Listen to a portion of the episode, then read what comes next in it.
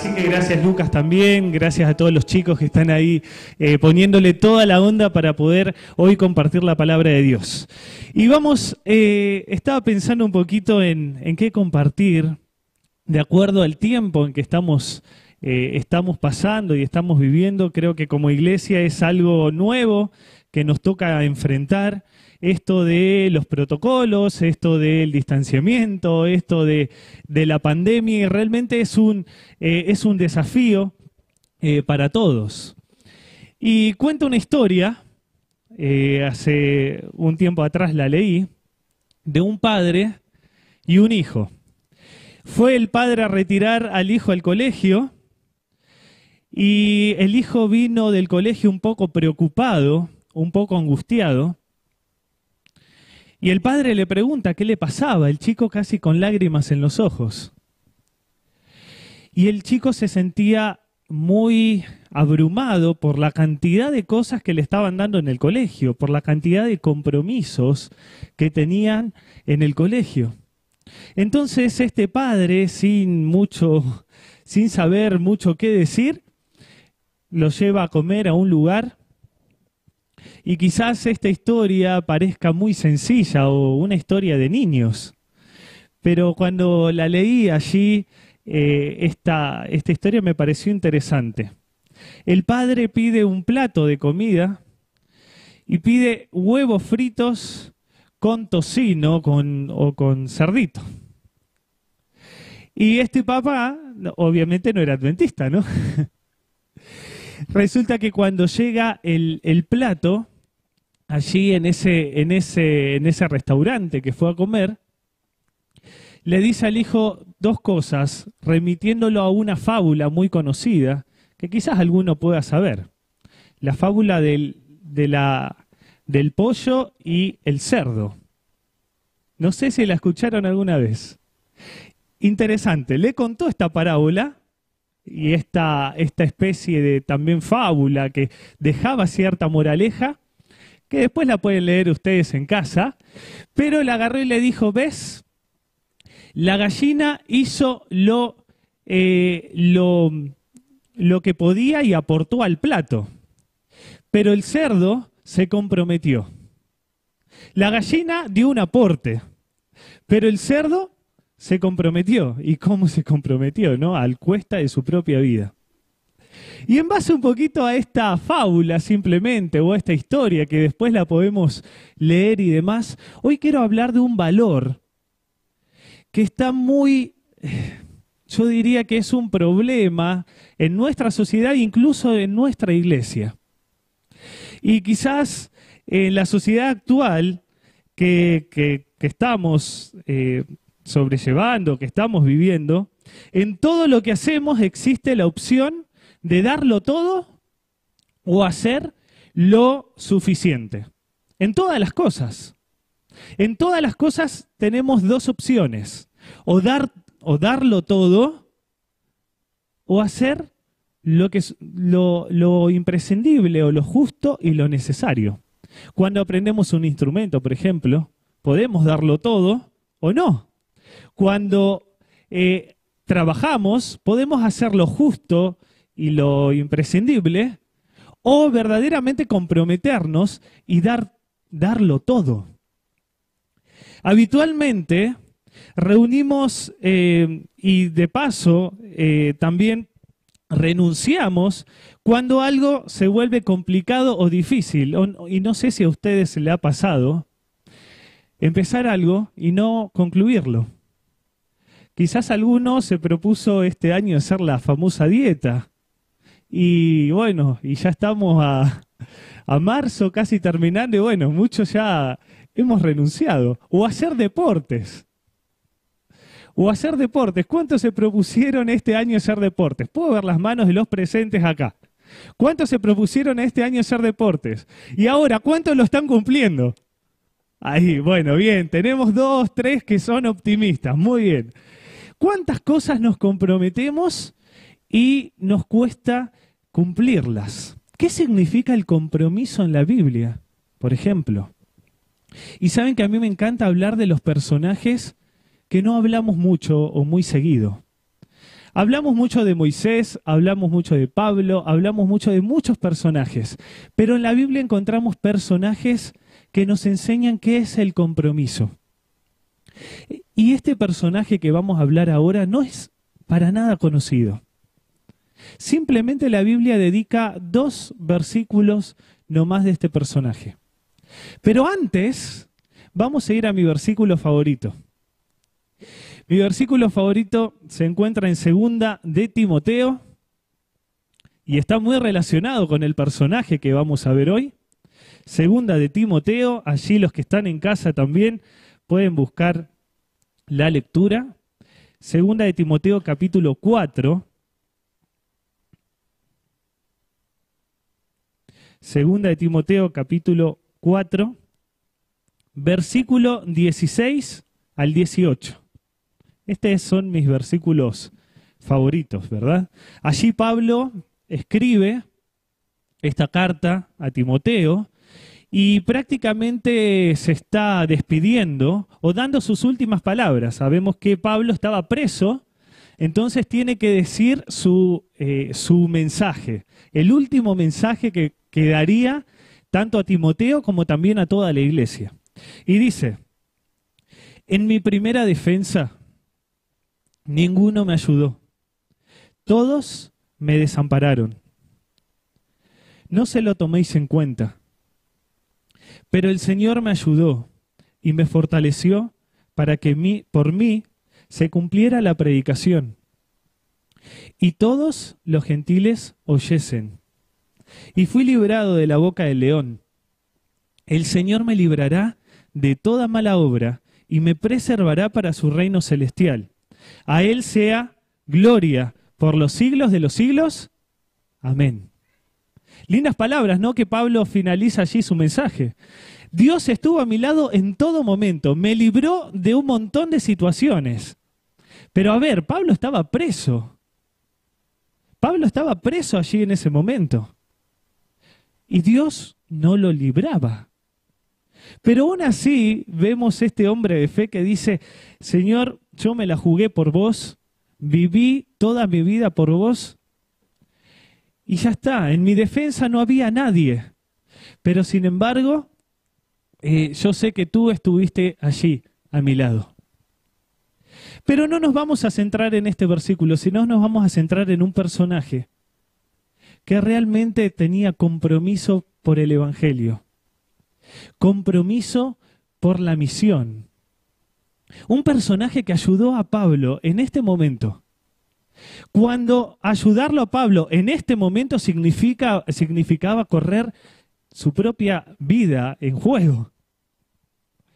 Y ese personaje se encuentra al principio de la carta. Capítulo 1.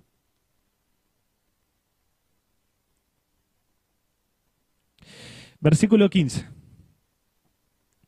Ya sabes que me abandonaron ya sabes que me abandonaron todos los que son de Asia. Entre ellos, Figelo y Hermógenes. El Señor tenga misericordia de la casa de Onesíforo, que muchas veces me confortó y no se avergonzó de mi cadena. Antes, cuando estuvo en Roma, me buscó solícitamente y me halló el Señor le conceda su misericordia en aquel día. Tú sabes cuánto nos ayudó en Éfeso. Aquí está el personaje, con un nombre extraño. No sé cuántos lo conocían. Onesíforo. Y solo la carta dedica dos versículos, pero dos versículos que a mí me parecen espectaculares. En ese tiempo, ir a ver a Pablo significaba la muerte. Estamos hablando un poquito en el año 54 después de Cristo, época de Nerón. Y quizás alguno vio las series de los emperadores y demás, ¿no? O escuchó de la historia de Nerón. Nerón un día estaba contemplando Roma y decide incendiar Roma. Y quizás alguno escuchó esto. porque veía que en Roma las casas eran de madera. Entonces él quería formar una Roma de mármoles. Entonces decide agarrar y la, tuvo la brillante idea de incendiar las casas. Entonces se fue al monte Palatino. Dicen los historiadores, obviamente que acá hay mucho de, mucho de cuento también, pero dice que se pone a tocar la, la lira mientras se estaba incendiando toda Roma. Diez de los catorce barrios de, Roma caen en ese incendio, de paso, está registrado.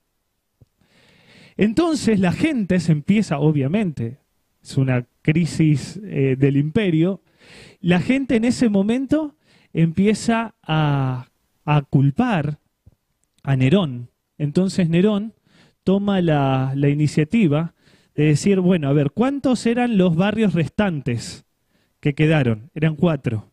¿Quiénes vivían en esos barrios restantes? Los cristianos, los judíos. Entonces ellos fueron los que incendiaron Roma.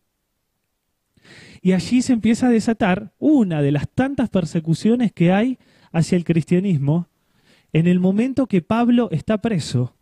Estamos hablando en el año 64 cuando pasa este incidente. Y ahora ven que era difícil encontrar a Pablo. Y dice que Onesíforo se la juega, se juega la cabeza y va y lo busca solícitamente. No lo busca así nomás. Y yo me imagino tener que pasar o ser como Onesíforo, este personaje, y buscándolo a Pablo en todo momento, a pesar de que su vida corre juego. Hoy, a ninguno de los que estamos acá y ninguno de los que está viendo, su vida corre en juego por su creencia o incluso por lo que, por abrir la Biblia en este momento. A ninguno. Y yo tengo amigos acá que estuvieron en otros lugares que nos han contado sus experiencias que verdaderamente hay vidas que corren juego en este preciso momento por lo que, lo que estamos leyendo o por hablar de Jesús. Hoy no, no es nuestro caso y a veces estamos tan cómodos, tan cómodos, viviendo un cristianismo de, de novela o un cristianismo así nomás. Y quizás me animo a hacer esta pregunta, ¿cuántos verdaderamente hoy estamos comprometidos con lo que creemos? ¿Cuántos hoy verdaderamente vivimos lo que estamos diciendo? Y me lo pregunto primero a mí, Alex. Vos, pastor, pastor jovencito o pastorcito, como dicen. ¿Cuánto estás viviendo lo que esto? ¿Cuántos de los que estamos acá estaríamos en las condiciones como Nesíforo dando la vida por el Evangelio?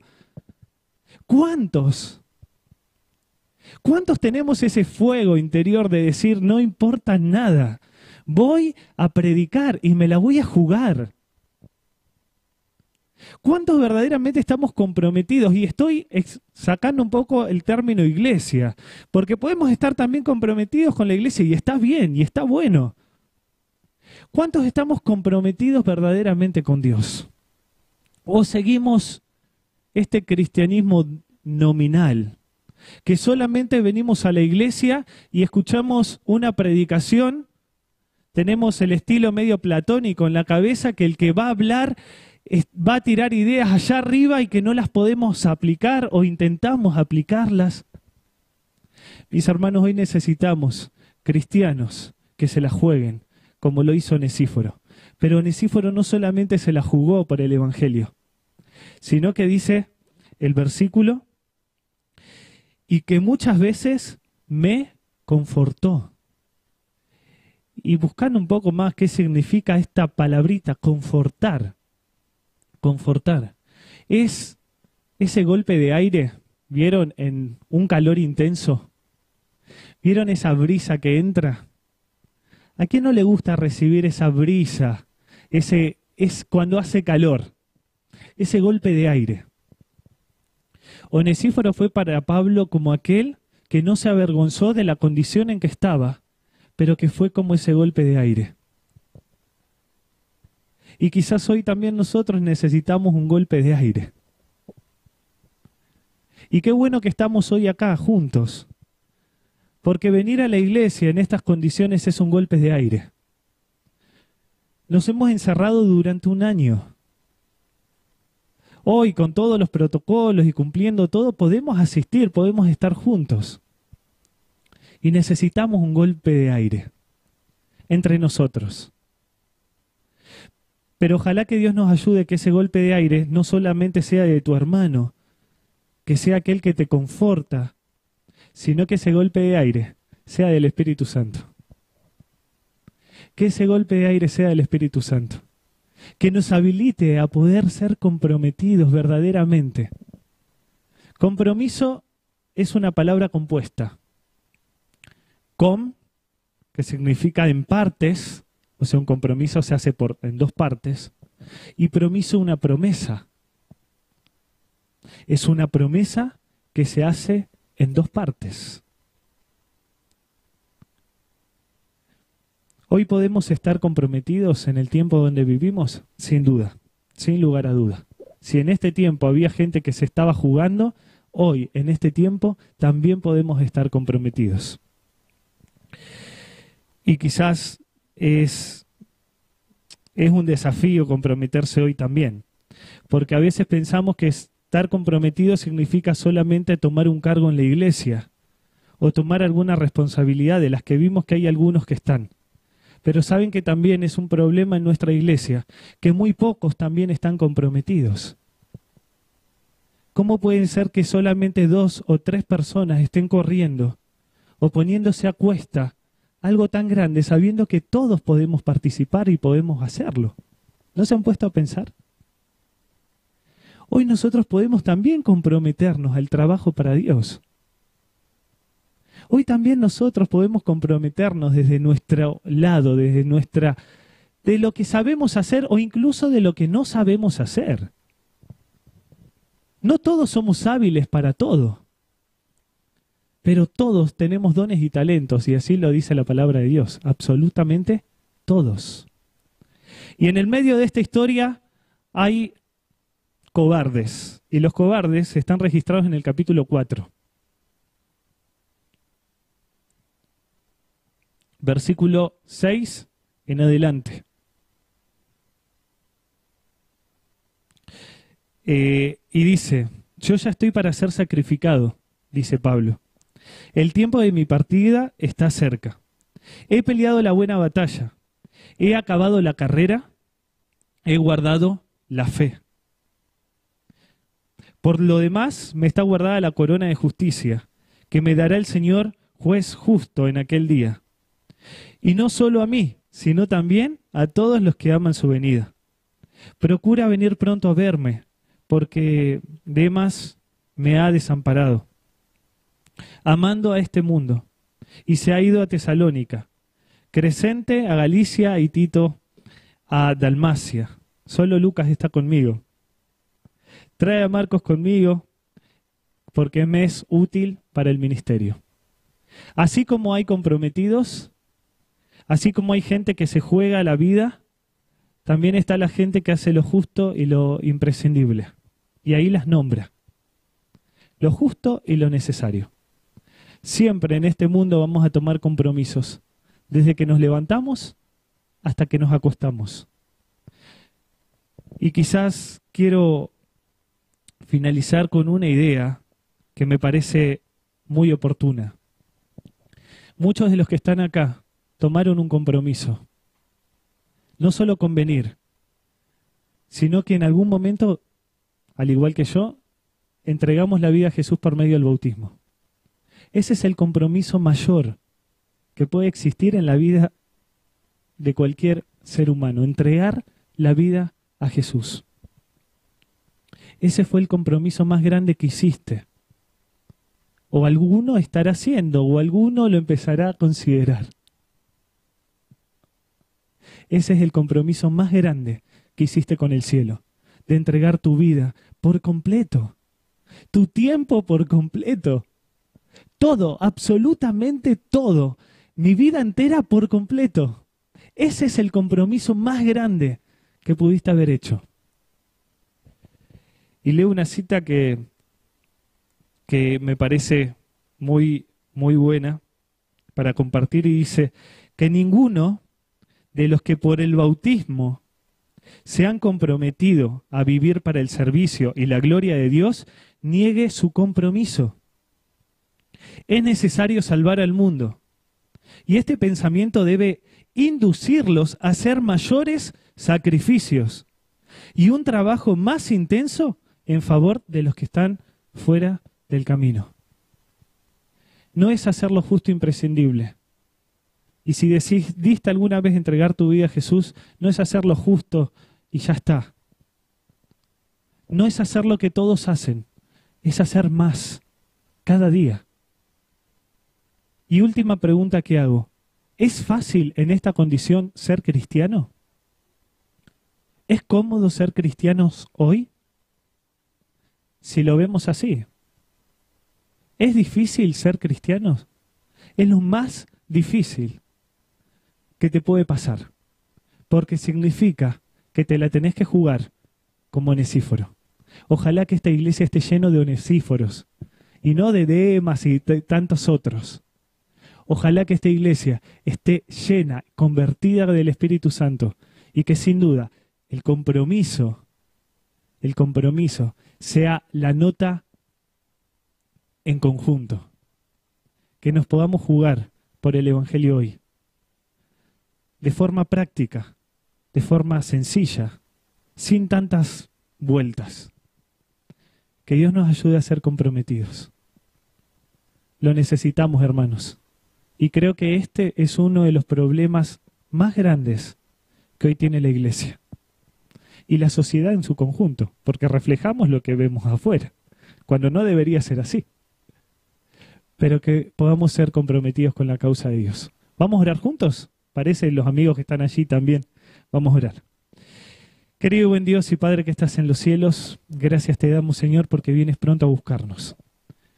Gracias Señor porque habitualmente tomamos compromisos de todo tipo, pero a veces también descuidamos los compromisos o el compromiso que hicimos contigo. Ayúdanos hoy a ser como este personaje que parecería imperceptible. Ayúdanos a jugarnos por la causa del cielo. Ayúdanos, Señor, a poder compartir el mensaje con una fuerza, con un espíritu muy quizás diferente al que hoy podamos tener en este preciso momento. Ayúdanos a abrazar la causa del Evangelio, ayúdanos a abrazar la, palabra de Dios, ayúdanos a abrazarte a ti para poder, Señor, predicar, para poder compartir con nuestros dones, con nuestros talentos, con lo que sabemos y con lo que no sabemos, pero confiamos en que tú estarás con nosotros. Señor, bendice a mis hermanos aquí y que tu bendición pueda estar y acompañarnos en este sábado. En el nombre de Jesús, amén.